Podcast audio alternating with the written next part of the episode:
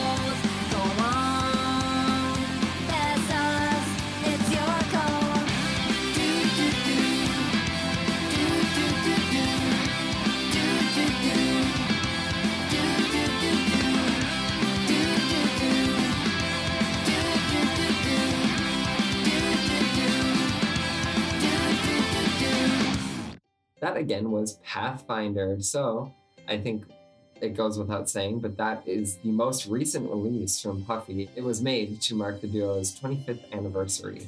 It was also composed by Shinichi Ubukata from ELLEGARDEN. So, I mean, great composition there.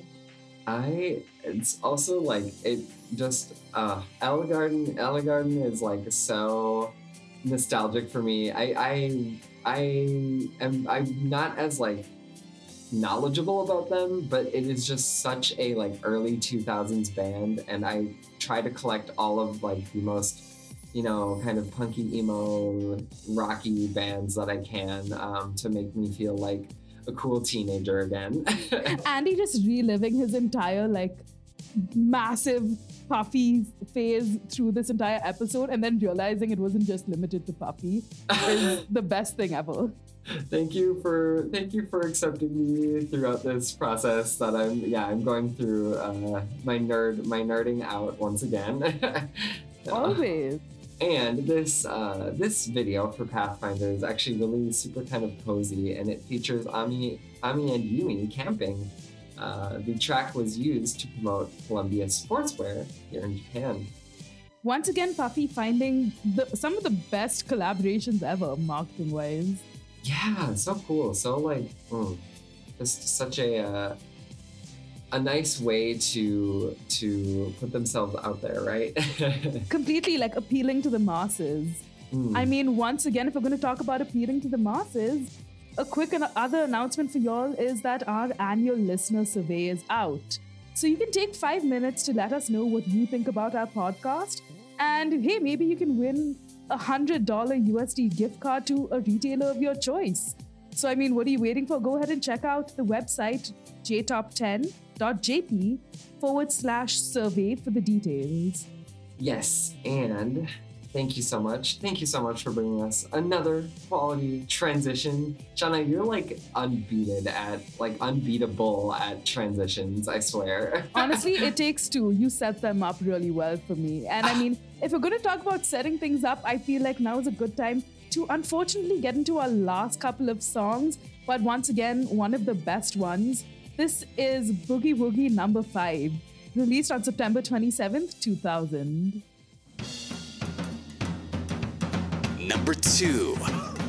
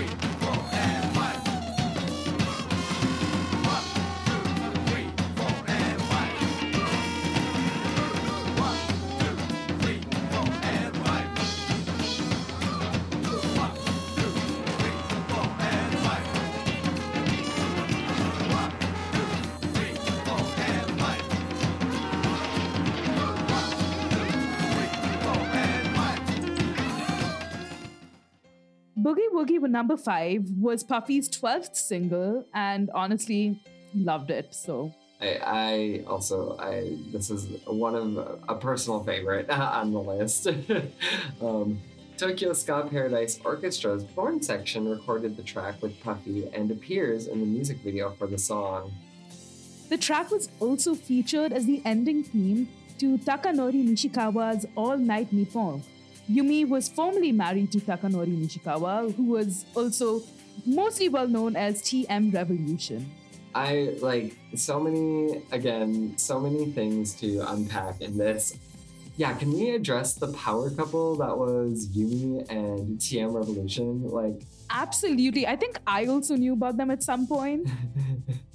it's it's just like I love when I love when people like collab and stuff, but I love even better when two people titans in the music industry get together and uh, unfortunately it didn't you know last terribly like super duper long but you know that's beside the point we got to have it for a moment They they gave us they basically gave us the ultimate fan service, right, at some point.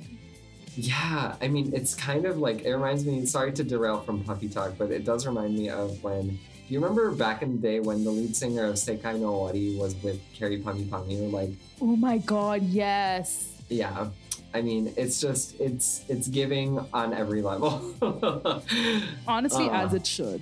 yeah, and I mean, in terms of just getting the most bang for your buck, I think that our listeners have a very good opportunity of getting more from their episodes if possible. So if you would like to hear up to three times the amount of songs as well as content on this episode, please consider joining our Patreon club.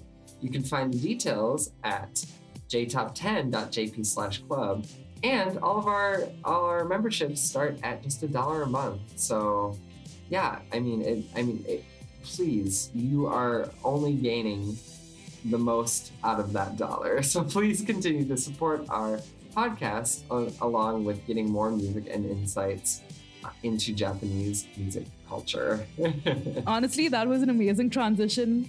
I love that. thank you thank you i mean i feel like we just we're make we make each other better all right The ultimate duo.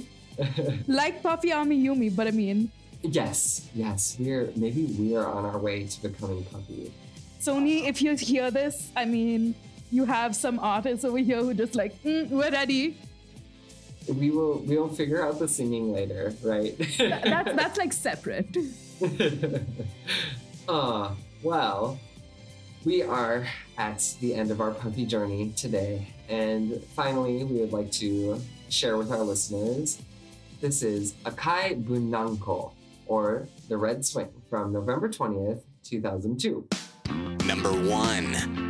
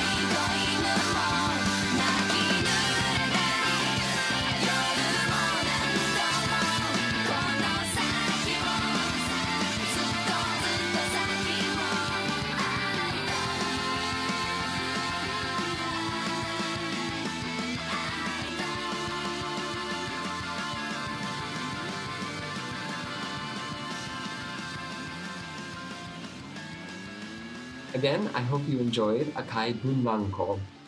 Akai Buranko, or Red Swing, or in its English version, Planet Tokyo, is the 16th single by Puffy and was released on their fifth album, Nice. It was composed again by Andy Sturmer, and the lyrics were written by Ami and Yumi. I mean, we love it. And a really cool Easter egg is that the album cover for Nice features a parody of John and Yoko's Bed-ins for Peace. So, I mean, if you want to go check out the cover, Yes, yeah, you can get some of, yeah, some nice referential, like Japanese artists referencing other Japanese artists. You know, it's it's beautiful. honestly, love that there's like this intermingling of it all. yeah, no, it's so smart. It's like a nice, yeah, a nice little Easter egg, like you mentioned earlier. and the music video for this song features footage from the very first US tour in 2002. And let me tell you, when I used to, like, I would go on. I, well, I don't think it was. I think it was just straight up YouTube at the time. But I used to go on YouTube and always look up this video and just like want to go to their concerts so bad. I think everyone's dream at some point is to go for their like favorite artist concert, and then we just fantasize about it 24 7. Do everything to be in that moment. Reliving that like concert realness in any way possible is every fan's like basic motive. yeah, yeah, and Japan does such a good job. Like the Japanese music industry really does a good job at like kind of allowing you to experience it without actually having to go sometimes with all of like the concert videos and things they take. Absolutely. I mean, they're really good at marketing their concerts for what it's worth. I mean, you have CDs for almost everything. Yeah, yeah, no, it's it makes us it makes us uh, fans who can't get out there as much uh, really be able to join in the fun. Honestly, love that. And I mean, thank you for letting me sort of deep dive into this puffy moment with you. I'm like, you being, I think, probably the best person to go to for this information. Oh no, thank you. Thank you for giving me the space to just kind of geek out about how the band that I've loved for a long time. I learned a lot and I found a couple of bangers that are going on my list. So, yes, please, everyone add Akai Buranko because I love I love Planet Tokyo so much. well, that's all for our episode on Puffy, but it does not have to be the end of your journey listening to us because Kirby and Christine will be joining you guys in a little bit over a week from now for a brand new top 10 countdown for, of course, August. So hopefully, I mean, we were able to add some puffy bangers, but you'll be able to add some new music, some new fresh summer hits onto your lists. so I guess that's it from us. yes. And as always, take care and we'll see you on the next one. Bye. Jane. Japan Top 10.